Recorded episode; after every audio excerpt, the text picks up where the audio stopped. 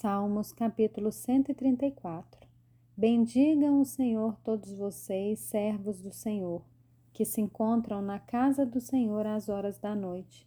Levantem as mãos para o santuário e bendigam o Senhor. Que, de Sião, o Senhor que fez o, teu, o céu e a terra, abençoe você.